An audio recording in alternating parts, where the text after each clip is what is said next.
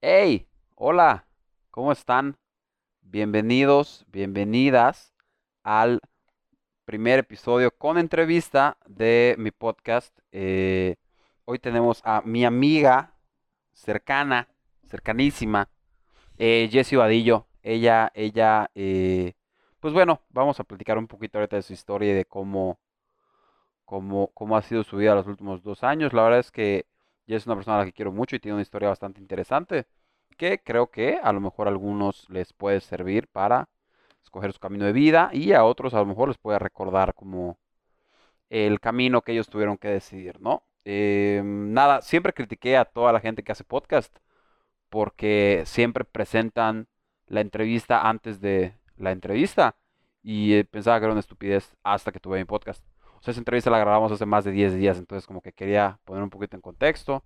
Y nada, ayer fue mi cumpleaños. Ya, ya en el próximo episodio que sale el próximo lunes, eh, les contaré bien eh, cómo estuvo todo, pero eh, fue mi cumpleaños, me lo pasé muy chido. gracias a toda la bandita que me felicitó.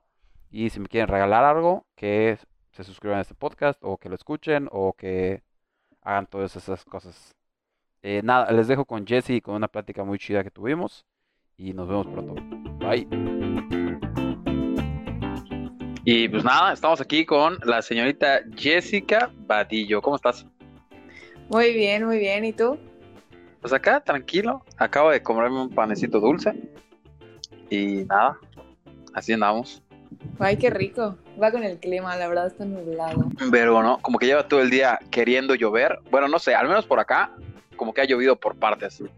Pero Chema decía que por su casa, por prolongación Montejo, estaba lloviendo a cántaros. No sé en la tuya cómo estuvo. Pues más o menos, llovió un ratito, no demasiado fuerte, pero no tan leve y hubo muchos muchos truenos y rayos y la verdad a mí no me gusta. Pero de, de eso todo bien. Mis perros, mis perros están cagando de miedo, temblando, todo cagado. Oye, este, ya, para chismear lo que queremos chismear. Eh, como tú sabes, yo me cambié de carrera y hice mil desmadres con mi vida. Y como que todo este tema, o sea, como que también parte de, de, la intención de, de, platicar con mis amigos que, han, que estudian y que se dedican a cosas diferentes, es como también que sea una herramienta para la gente que no sabe que quiere estudiar o que sí sabe pero no se quiere atrever, o sea, como que quiero presentar como diferentes caminos, ¿no? Y, y, platicar un poquito de los caminos y de las diferentes profesiones que existen, es también como platicar un poquito de la historia de las personas que pues las estudian y las ejercen. ¿no? Y eh, pues tu historia de cómo decides estudiar lo que estudias eh, me llamó la atención y quería que platicáramos de ella. No sé si quieras platicaros un poquito de cuando tú querías estudiar medicina, más o menos cómo fue ese proceso. Ok, este, pues yo la verdad, bueno, según yo, estaba segurísima que eso era lo que yo quería hacer, lo que quería estudiar y a lo que me quería dedicar en un 100%. Pero, por ejemplo, digamos, retrocedamos tres años atrás, cuando estabas en primero o segundo de prepa, ¿qué, ¿qué, fue lo que te hizo como gravitar hacia la salud, hacia medicina, algún pariente, algún conocido, la tele? ¿Cómo fue esa como atracción a, al área de la salud, no? La verdad es que mucho tiene que ver que toda mi vida he hecho deporte. Entonces, a raíz de eso, pues por alguna lesión que alguna vez tuve, me empezó a interesar como, o sea, me empezaba a dar curiosidad eh, por qué pasaba, cómo, cómo se podía, eh, cómo se trataba una lesión y todo eso. Y tuve mucha cercanía personalmente con, con el que nos ayudaba en la parte médica cuando entrenaba atletismo. Y siempre me quedaba platicando con él a veces de, o sea, de cualquier tema relacionado con, lo que él hacía, ¿no? Que era medicina del deporte. Y ahí fue como que empezó el bichito, ¿no? O sea... ¿Era cubano? ¿Mande? ¿Era, era cubano el de medicina del deporte? Ajá. es que yo jugaba hockey y siempre los metodólogos y los doctores de la salud, todos eran cubanos y tal, ah, sí, negro, y no entendían nada y era un problema siempre porque te daba tus instrucciones de cómo cuidarte. Un desmadre cagado. Perdón, era re buena gente, este, y pues ahí te digo, empezó como que yo ya no sabía si sí, si no, este, no, no estaba segura, ¿no? Entonces fue hasta primero de prepa que, que como que ya me fui de lleno a, pues, al sector salud, que dije, no, o sea, quiero esto. Y sí, un poquito tuvo que ver mi primo que ya había empezado la carrera en ese momento y él empezó medicina, ¿no?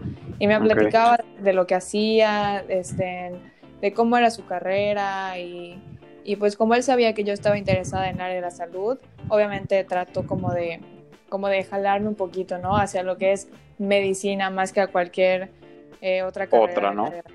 Ajá. Ok, muy bien. Y hasta ahí yo bastante convencida, para mí sonaba bien. Y pues no fue hasta segundo de prepa que, al menos en mi plan de estudios, eh, yo ya tenía que tener optativas desde el, desde el tercer semestre.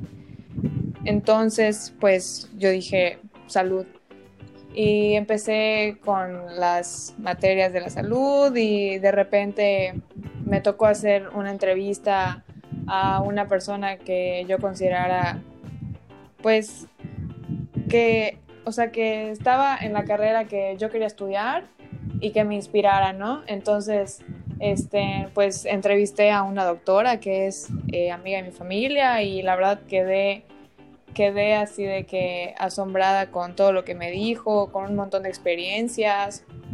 Este, obviamente de lo bueno y lo malo, ¿no? Hay cosas buenas, cosas no tan buenas que, que desde un principio sabes que pues vas a tener que afrontar en un futuro, ¿no? Y con todo y eso yo estaba segurísima de que, de que eso quería, ¿no? Eh, llega tercero de prepa y, nada, yo sigo como en ese mismo, en ese mismo rollo. Eh, este, empiezo los propedéuticos para prepararme y presentar el examen en la UADI, porque pues para Porque además te negreabas, o sea, para eso yo ya te conocía y te negreabas, o sea, siempre estabas en propedéuticos y tu tarea y la chingada, o sea, sí, sí fue como muy palachosa esa parte, ¿no? Sí, o sea, porque era eso, este, o sea, porque pues Propes era como algo extra, ¿no? Además de todas las actividades de, que yo ya tenía como de normal. Sí. Y pues sí se siente un poquito el peso, ¿no? Porque de hecho yo, o sea, en mi tercera prepa yo tomé propedéuticos los fines de semana. Entonces, por ejemplo, chocaba con el horario de, del apostolado, ¿no? Y, y era como salía y rapidísimo tenía que ir, ¿no?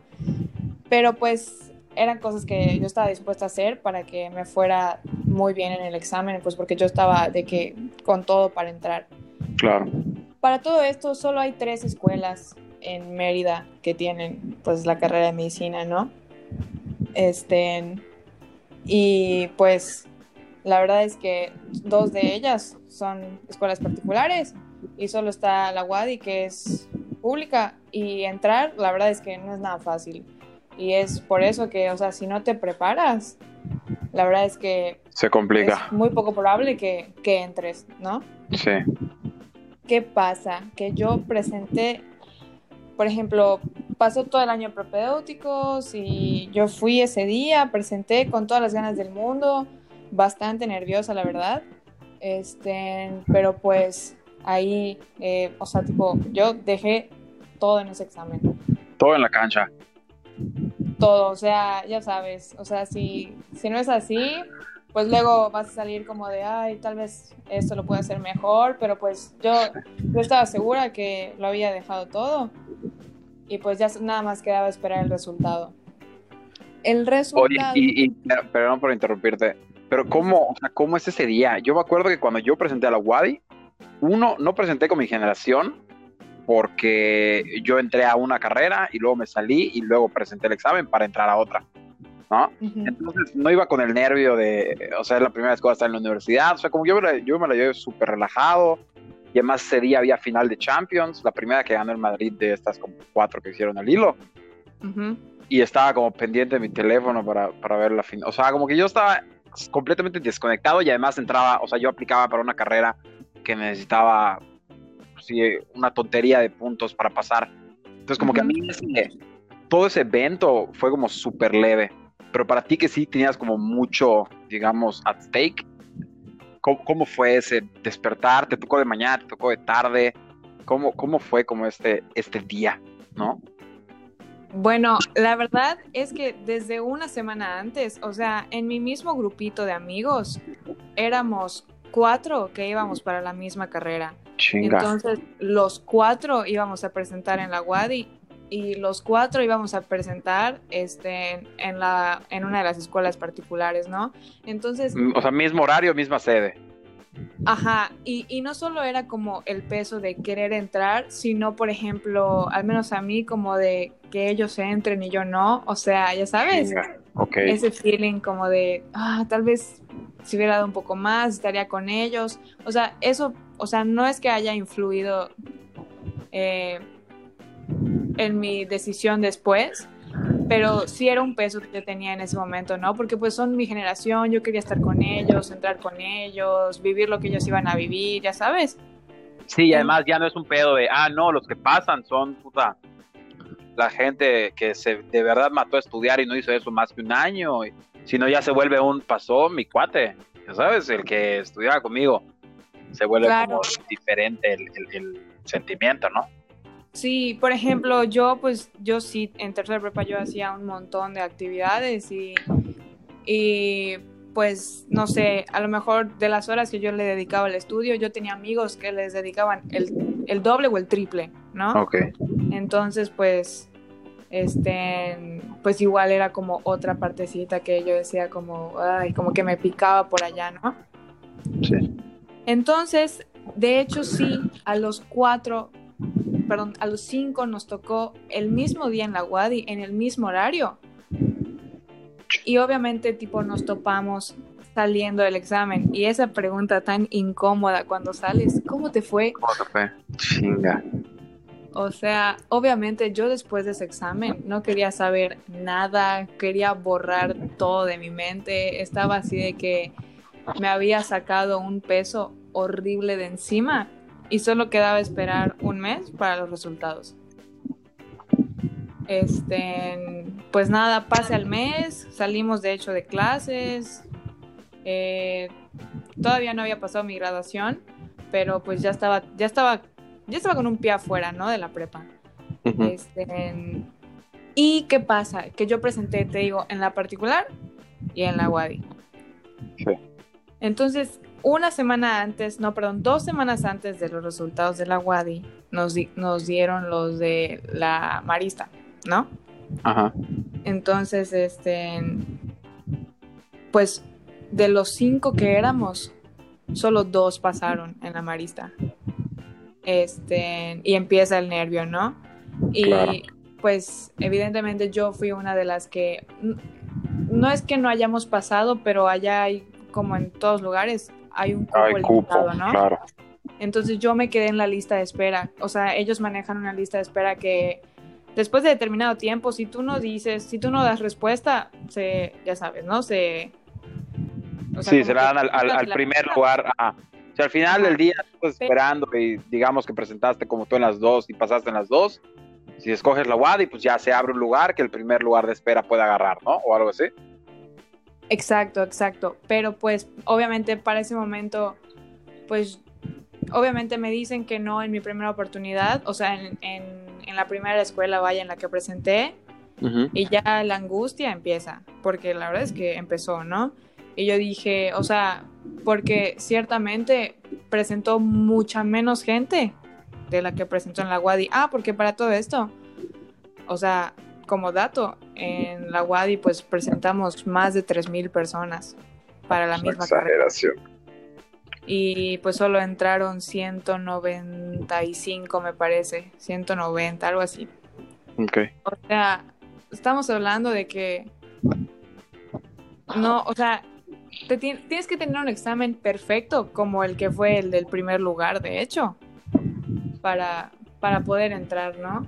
Entonces obviamente empieza mi angustia y yo dije, o sea, empiezas ahí como a cuestionarte si, si de verdad estén, si de verdad te esforzaste, en qué fallaste, o sea, y escuchas a tus amigos hablar como de, y en esta pregunta yo puse esto, típico, ¿no? Y tú así de, guay, yo no puse, yo no puse eso, ¿no? Claro. Entonces, este, como que empieza la preocupación. Sí, que también es súper subjetivo, porque al final del día, no porque tus compañeros hayan puesto lo mismo, significa que está bien, ¿no? Y, y es como que, puta, no sabes a qué creerle, ¿no? Yo, yo así me, sentí, me sentía con exámenes de ese tipo. Sí, no, o sea, es, es una cosa tremenda, ¿no? Porque bien dicen que no solo es el que, es el que mejor se prepare, o sea, también hay que, o sea, esos exámenes no son tanto de, de conocimiento, sino como de habilidades. Sí. Entonces, este, tal vez una persona se súper preparó, pero se puso súper nervioso y no terminó de contestar. ¿Ya sabes? Sí, ¿no? Entonces, la verdad es que nada está escrito y todo puede pasar. ¿Qué pasa? Que yo quedo en lista de espera y la verdad es que no quedé como que en los primeros 10 de la lista de espera, ya sabes. Entonces, entrar, la verdad es que, al menos en la complica. sería muy borroso. O sea, como que ya no sabía, ¿no? Este, pasan dos semanas y empiezan los resultados de la WADI. Ah, porque para todo esto mi hermana también presentó en la WADI, obviamente no, no para la misma carrera que yo, ella presentó en una carrera eh, en FECA. Este, pero ¿qué pasa? Que primero checamos los resultados de ella y ella sí pasó. Obviamente yo así ya con, sé que dos de mis muy buenos amigos entraron a la marista y luego, luego vi que mi hermana sí pasó en la carrera de la WADI, obviamente venía yo y no pasar era como ah, contras, o sea, estaba nerviosa, ¿no? Entonces, ¿qué pasa? Entro, checo los resultados, me fue, o sea, no quedé como que en los, o sea, por ejemplo, entraron los 190, ¿no? Yo quedé en el lugar creo que 600, ¿ya sabes? Como que Sí, no, sí. Estás, no estás cerca, pero no estás lejos. O Sí. sea, como que estaba en un limbo que no era bueno, pero no era malo. Entonces, Sí. No, y tradujeras, y si pues- tradujeras ese, o sea, tu puntaje a, a, digamos, a un porcentaje de 100%, yo creo que los que entraron fueron del 96% al 100%. Ya sabes, si tú hubieras sacado, puta, a lo mejor 92, que es para un examen así de largo, es una muy buena calificación, pero pues eh, los otros estaban demasiado cabrones. Sí, te digo, o sea, digo, solo el primer lugar tuvo un examen perfecto que nunca en la historia había pasado. Y el segundo lugar, el segundo lugar falló una nada más. Entonces, ya ahí se ve realmente, o sea, gente que realmente se dedica a prepararse para ese examen y solo tiene los ojos en ese examen. Y la verdad no es que me arrepienta de, de a lo mejor no haberle dedicado más horas, porque pues sí era una prioridad para mí, definitivamente, pero tampoco quería dejar a medias todo lo demás que yo estaba haciendo Claro. porque resulta muy difícil, eh, pues estás igual en finales en la escuela, con proyectos, exámenes, igual tenía que cuidar mi promedio para que me fuera muy bien en la escuela, este, Claro. Y tenía otras actividades que, no, o sea, obviamente no quería descuidar, y, y a lo mejor, no sé, en algún momento sí pensé que podría haberle dedicado más tiempo, pero... Pero pues tampoco me, tampoco me fui para abajo, ¿no? Digo, Sí, la verdad es que sí. no entré, no pasó nada. Este, el, el primo que te digo que, que está en medicina tampoco pasó a la primera, volvió a presentar y no pasó en la Wadi, pero pasó en la Marista. Este, y pues a mí me preguntaron, ah, porque para todo esto yo en la Marista alcancé el puntaje eh, para cualquier otra carrera de la salud. Entonces a mí me ofrecieron entrar a fisioterapia si no entraba a medicina. Este, hablaron, hablaron conmigo y pues para todo esto yo estaba súper decidida que no, que era medicina. Entonces yo, yo rechacé eso, ¿no? Dije, no, este, yo me voy a tomar un año, me voy a preparar mucho mejor y voy a volver a presentar. Ahora déjame, déjame acá como hacer una pausa. Entonces, como recapitulando, digamos, es agosto, tú ya decidiste que te vas a tomar el año, que te vas a poder chambear, que vas a seguirte preparando para tomar el examen la, el siguiente año, ¿no? Ajá. Ok. Y también, pues, yo creo que una bendición fue tu santa madre que como que siempre estuvo, o sea, como vale a pie de cañón, ya sabes, sin ningún pedo y no hay pedo, tómate el año y como que tampoco te obligó a hacer a lo que no querías, ¿no?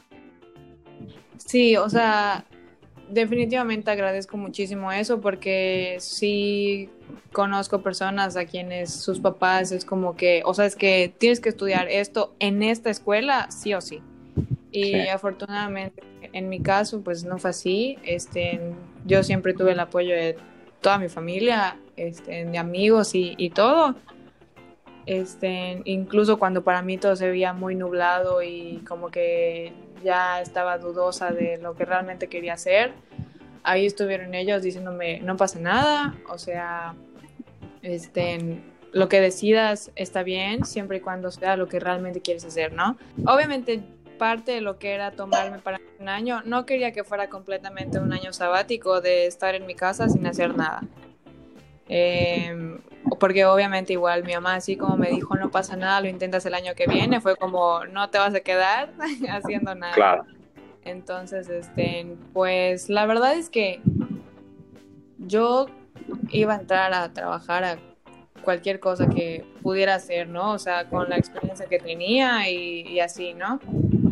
Este, entonces como que empecé a ver en ciertos lugares, de repente que si en una tienda de ropa me dijeron que había una vacante, estuve a punto de entrar de que eh, a trabajar en una de esas tiendas de ropa, hasta que de repente por cosas de la vida, una de mis tías que, que se había lastimado la espalda empezó a ir a un centro de rehabilitación en donde conoce a la mamá del niño con la que yo trabajé y le, y le empieza a contar que la sombra que él tenía, que ya no iba a poder seguir trabajando con él porque con la universidad ya se le iba a complicar, ya estaba en su, en su último año, este, y con todo lo que tenía que hacer, lo de la tesis y todo esto, la verdad es que ya no iba a poder. Eh, y estaba buscando una sombra, ¿no? Eh, obviamente a mí me lo dicen y yo como que con cero experiencia de sombra y, y obviamente no conocía al niño, no conocía a la mamá. La mamá estaba así de que no importa que no tenga experiencia, o sea, o sea, me dijeron, vayan, conózcanse, conoce al niño, habla con la mamá, que te cuente más o menos qué es lo que tienes que hacer, cómo es ser sombra de, de Said, que es el niño.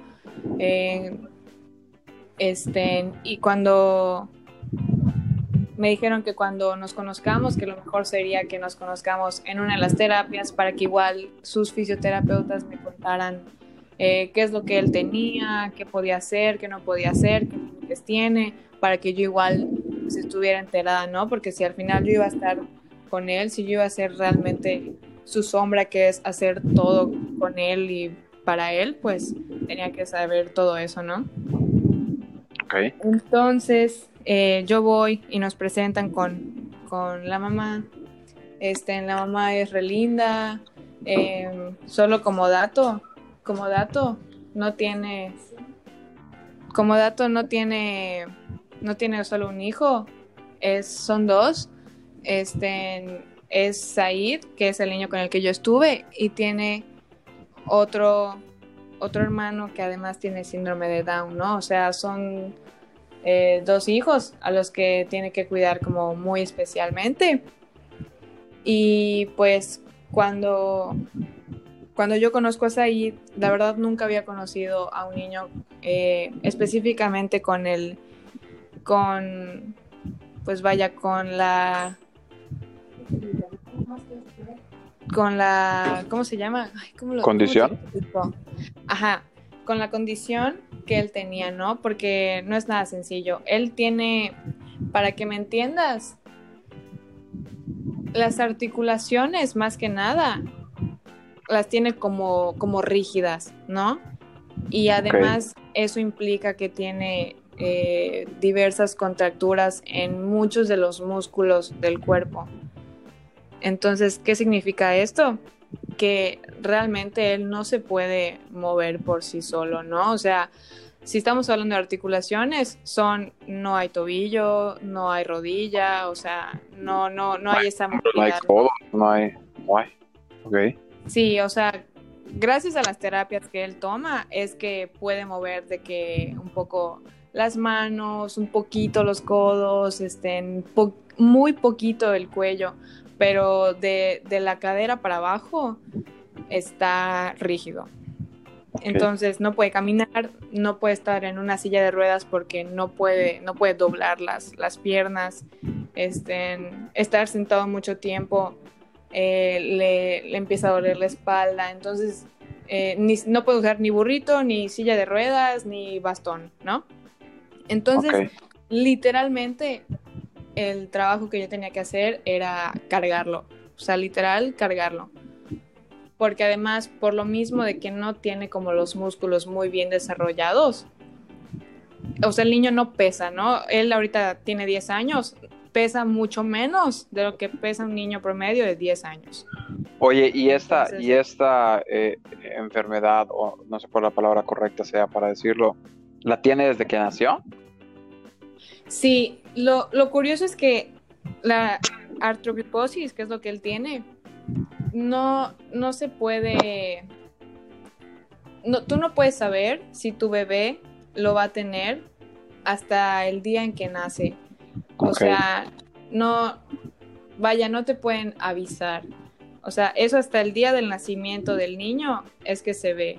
Entonces, este, no es como que te puedas preparar o algo así para saber qué cuidados va a tener. Claro. Este, y pues sí es un poquito complicado, ¿no? Porque pues no solo le afecta, o sea, como, como en la parte motriz, sino que obviamente algunos de, de sus músculos eh, pues no trabajan igual que los de nosotros, ¿no? Entonces, este, sí, sí hay como cositas que él no puede hacer, que, que los demás sí.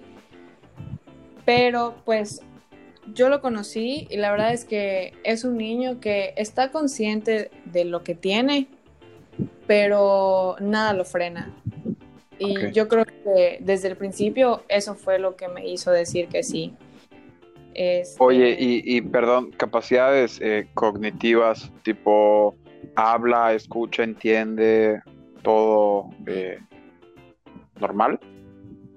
Sí, o sea, de hecho, o sea, en la escuela, él es uno de los niños más inteligentes, con súper buen promedio.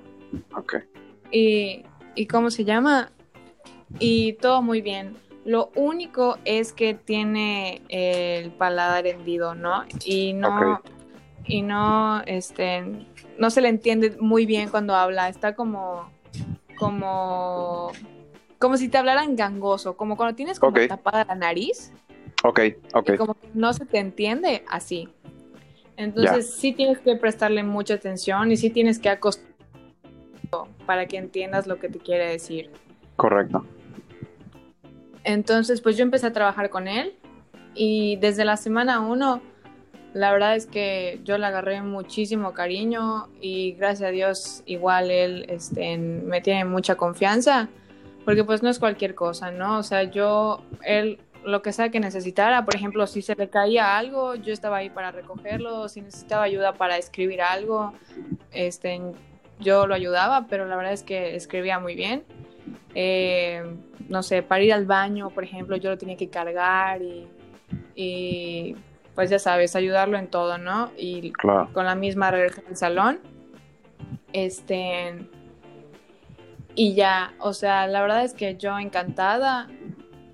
No, no es un trabajo fácil, pero la verdad es que de verdad lo que a mí más me impactaba y lo que más me daba ganas de, ir a trabajar es que te digo, él está súper consciente de lo que tiene pero, o sea, siempre está motivado, o sea, siempre para él todos los días son días buenos, este, se lleva muy bien con sus, con sus compañeros, todos lo apoyan, saben lo que tiene y, y lo incluyen muy bien, o sea, que desde chiquitos tengan esos valores, para mí era así como wow, ya sabes. Entonces es... Que igual, que igual, eh, props, o sea, mucho es pues por su mamá, ¿no? Por el ambiente en el que él creció y, son cosas que pues ella pues no dejó que ni ella ni sus hijos se victimizaran, ¿no? Y que sean como, bueno, pues te traigo esto, pero las cosas salen, ¿no? Eso está muy chido. Sí, o sea, es un niño súper trabajador, te digo, le va muy bien a la escuela, eh, sus tareas las hace él solito, o sea, es un niño muy inteligente, ¿no? Este, y su mamá igual es una persona maravillosa.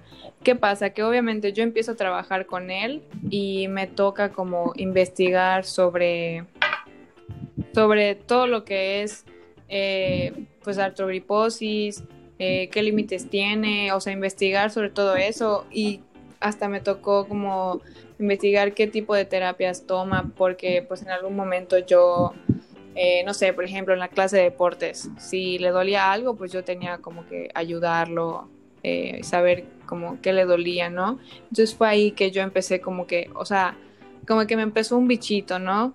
De que, ah, pues la verdad es que me gusta mucho esta parte que es como muy práctica, como estar, eh, este, pues, con él, ¿no? Todo el tiempo y, y poder ayudarlo de que si le duele algo, pues no tanto como toma esta medicina, sino como ven, yo te ayudo, ¿no? Claro. y ya sabes, como algo más directo. Y fue ahí que dije, como que ya no sabía si realmente quería medicina o si me estaba inclinando para la fisioterapia. Entonces, em, pues nada, durante esos meses, igual otras cosas que pasaron por mi mente fue, eh, pues, cómo me veía yo como estudiante, ¿no? Eso también tenía mucho que ver. En todas las carreras es necesario sentarse muchísimo tiempo a estudiar o, o lo que tengas que hacer, ¿no? O sea, para que te vaya bien pero a lo mejor específicamente, no sé, en medicina pasas muchísimo tiempo eh, en libros y, cosas así que son muy, muy teóricas y que a lo mejor no es que no pueda hacerlo, pero no es mi fuerte, ¿no? A mí me gusta, yo soy muy visual, ¿no? Me gusta mucho ver como, como las cosas presenciales, o sea, que yo las haga y que con la práctica a mí como que como que me vayan saliendo, ya sabes. Ok. Este, y fue ahí que dije, o sea, como que... Como que un poquito más pragmática y menos teórica, ¿no? Ajá, o sea, definitivamente todo empieza con una parte teórica para luego ir a la práctica, pero pues ya sabes, ¿no? O sea, como que sobre todo en medicina, la parte teórica nunca termina. Sí. Entonces, este, pues eran cositas que yo ya empezaba a dudar y sobre todo que para todo esto yo trabajaba y me volví a meter a propedéuticos. Sí.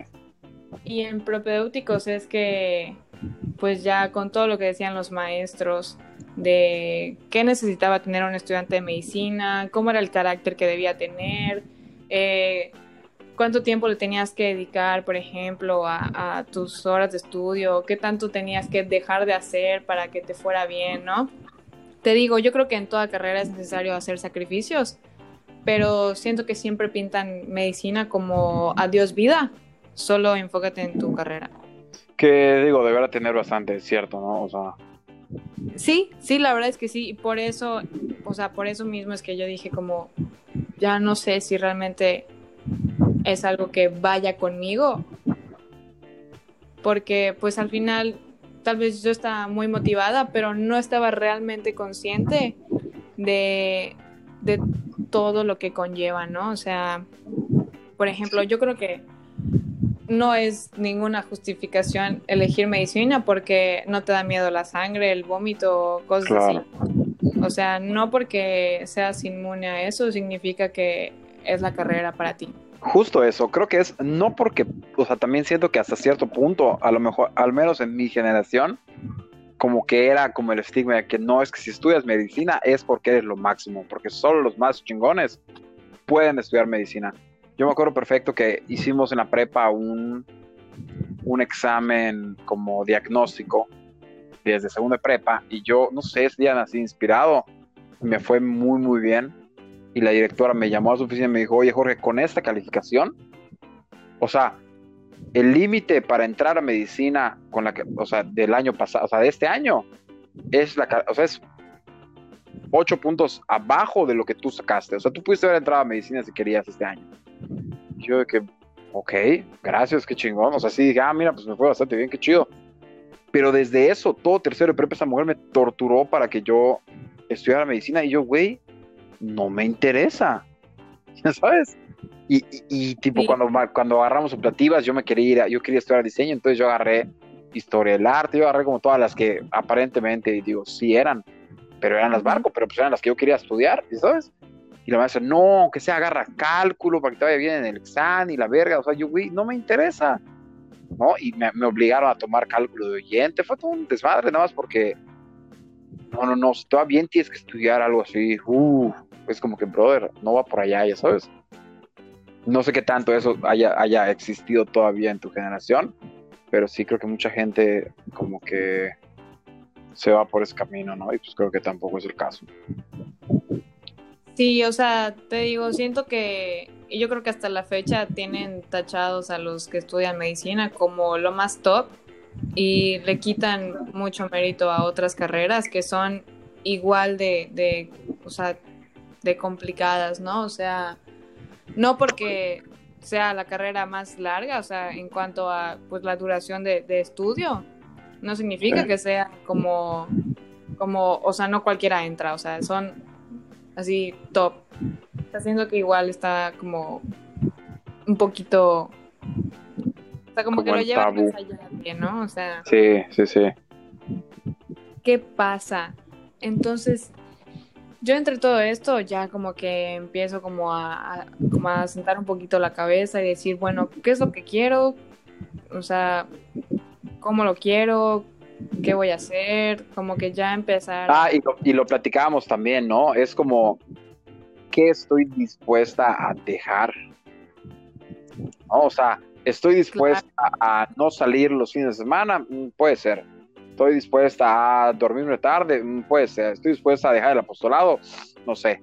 ¿No? Y es cuando, cuando platicábamos que había que poner en balanza qué, qué como decías hace rato, qué, cómo quieres que se vea tu vida de estudiante, ¿no? Sí, o sea, y tampoco, o sea, la realidad es que tampoco quería estar haciendo algo que me gustara y dejar a un lado cosas que me gustaban y que además me llenaban, ya sabes.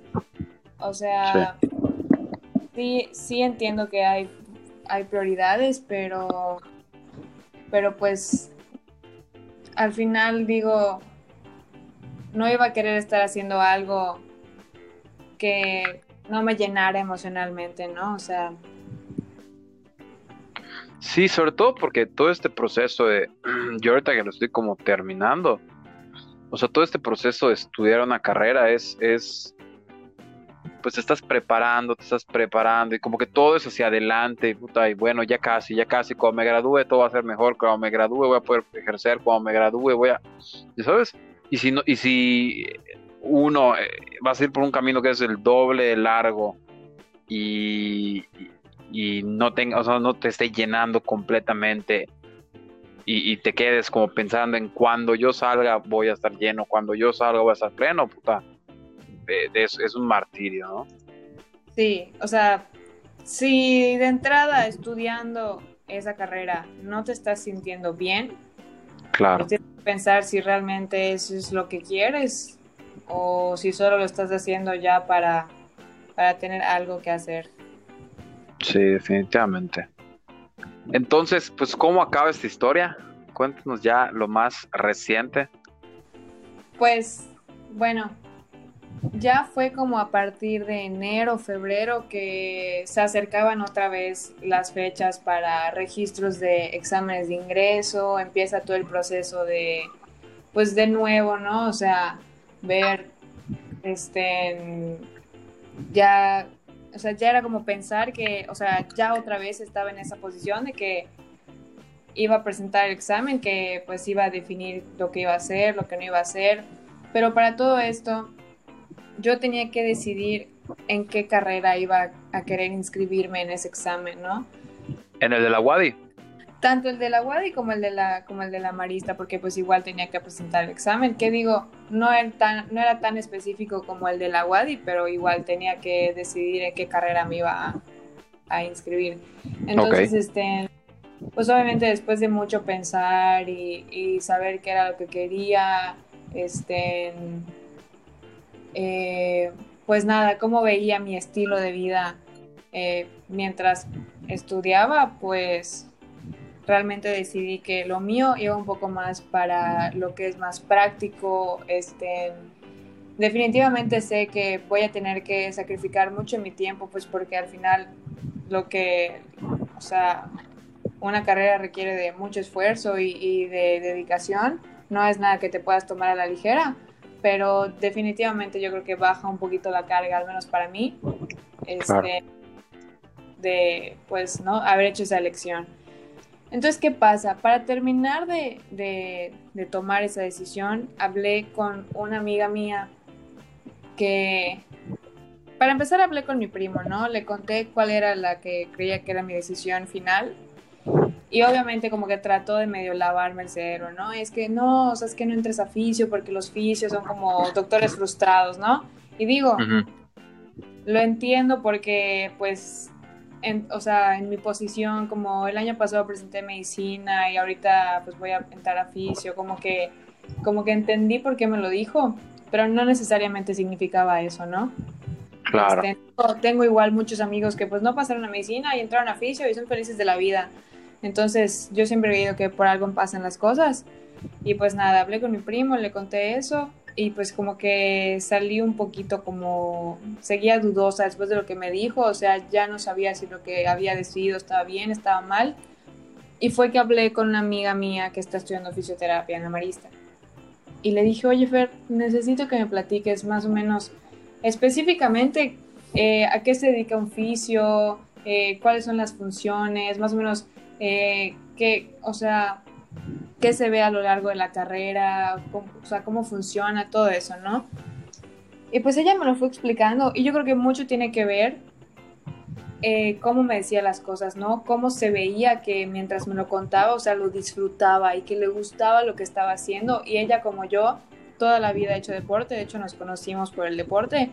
Entonces, este, yo creo que igual sentirme como muy identificada con ella, o sea, fue ahí que dije, de aquí soy, ¿no? Este... Sí, y además, y además hace como full circle, ¿no?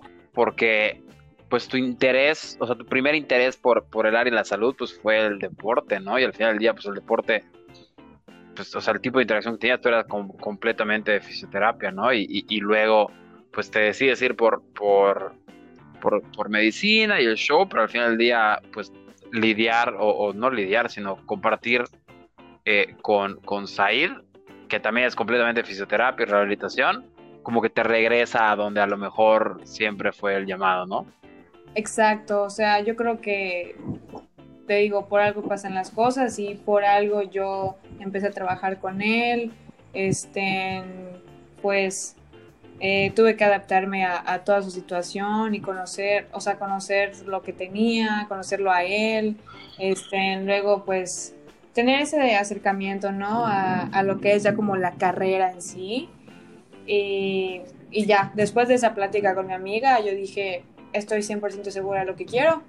Eh, para ese entonces yo no se lo había dicho a mi mamá. Entonces yo la verdad también tenía muchos nervios de que, pues como ya sabes, ¿no? lo típico es que cuando le dices a tus papás, no sé, quiero estudiar medicina, es como, wow, te empiezan a presumir, ¿no? Ah, yo sé que mi hija va a estudiar medicina y eso en algún momento fue como un peso. Sí, Obviamente cuando yo cuando yo se lo iba a decir estaba súper nerviosa porque no sabía si me iba a decir algo como mi primo, ¿no? O sea, ¿segura que quieres eso? Tipo, en medicina te puede ir mejor, ¿sabes? Porque igual siento que que ponen a los médicos como, o sea, es que si esto es medicina vas a ganar un montón de dinero, cuando la realidad es que no hay, o sea, no hay, ¿sí me explico? Al menos aquí en México, no es, no es seguro que si esto es medicina seas millonario. Entonces, este, y también siento que está mal que vean las carreras como, o sea, sí está bien, pues al final es algo de lo que vas a tener ingresos, pero eso no debe ser como... Lo que te haga escoger, ¿no? Completamente de acuerdo. Exacto, entonces, pues, ajá, ese era mi medio, ¿no? Como decirle y que, pues, como que no me apoyara, aunque la verdad, pues, mi mamá me ha, me ha apoyado toda la vida en todo lo que he hecho. Y cuando se lo dije, o sea, se lo dije súper nerviosa de que obviamente hasta el, alguna lágrima por allá y me dijo, si eso es lo que quieres hacer, si eso es a lo que te quieres dedicar, si estás contenta sobre todo con lo que, con lo que vas a decidir ahorita, yo voy a estar igual. Obviamente eso me dio paz, me dio calma. Claro. Y, y ya, ahí empecé todos mis procesos. Este, desgraciadamente, pandemia, y esos procesos se, se más complicados. Eh, pero, pero pues no, este, presento eh, en la marista, o sea, digo, después de ciertas cosas paso en la marista. Oye, pero eh, presentaste prepandemia. Ajá, o sea, presenté, ajá, sí, presenté prepandemia. Ok. Y, y como que los procesos después de eso se pausaron y fue Sí. hasta después, dentro de la pandemia, que iniciaron otra vez los procesos como de registro y de que, pues ya, bienvenida a la Universidad Marista. Pero para todo esto yo quería volver a intentarlo en la UADI para, pues para medirme, ¿no? O sea, para saber que si me había preparado todo este año, este, Que no fue vano, ¿no?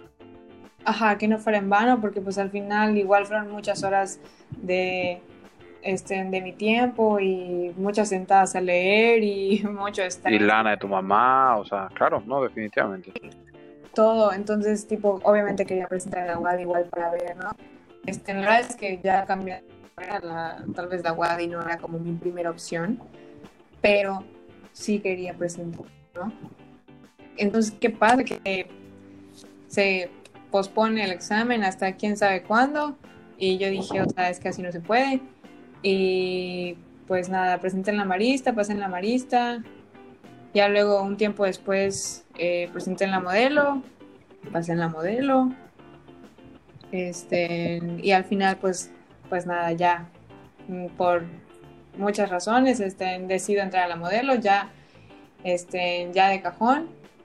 Y pues nada, ahorita ya a punto de, de tener mi mi primer día como universitaria, aunque sea online, ni modos, así me tocó, pero súper contenta.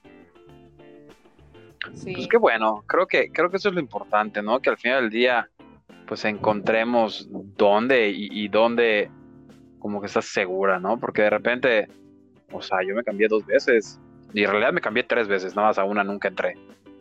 O sea, y, y- la cosa es encontrar donde te sientas cómodo y, y, y que te haga feliz, ¿no? O sea, y es este pedo de, de qué cosas harías gratis. O sea, como que tienes que dedicarte a algo que harías gratis. Y yo como que Sí. muchísimo tiempo estuve peleado con esa, o sea, con, con ese tema, ¿no? Porque digo, güey, no, las cosas no funcionan así.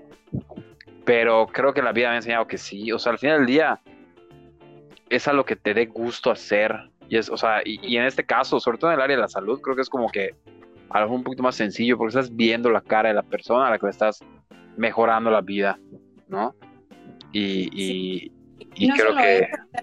platicando, perdón por, por Sí, sí, platicando con, con la amiga de que trabaja, o sea, que, que está estudiando fisioterapia, sí me dijo, tienes que tener muy en cuenta que, que sobre todo las personas de, del área de la salud eh, tienen un perfil como, como muy característico, ¿no? O sea, son personas con mucha paciencia, con muchísimo tacto, que, que están acostumbrados a llevar como procesos largos de, pues, con tus pacientes, este, y también un poquito la parte de como no crear esos vínculos demasiado, demasiado fuertes con, con tus pacientes y así, ¿no? O sea, cositas, pero de las que yo decía, o sea, es que si quiero y me muero de ganas. Y sobre todo que, ajá, o sea, yo creo que para todo esto lo que lo que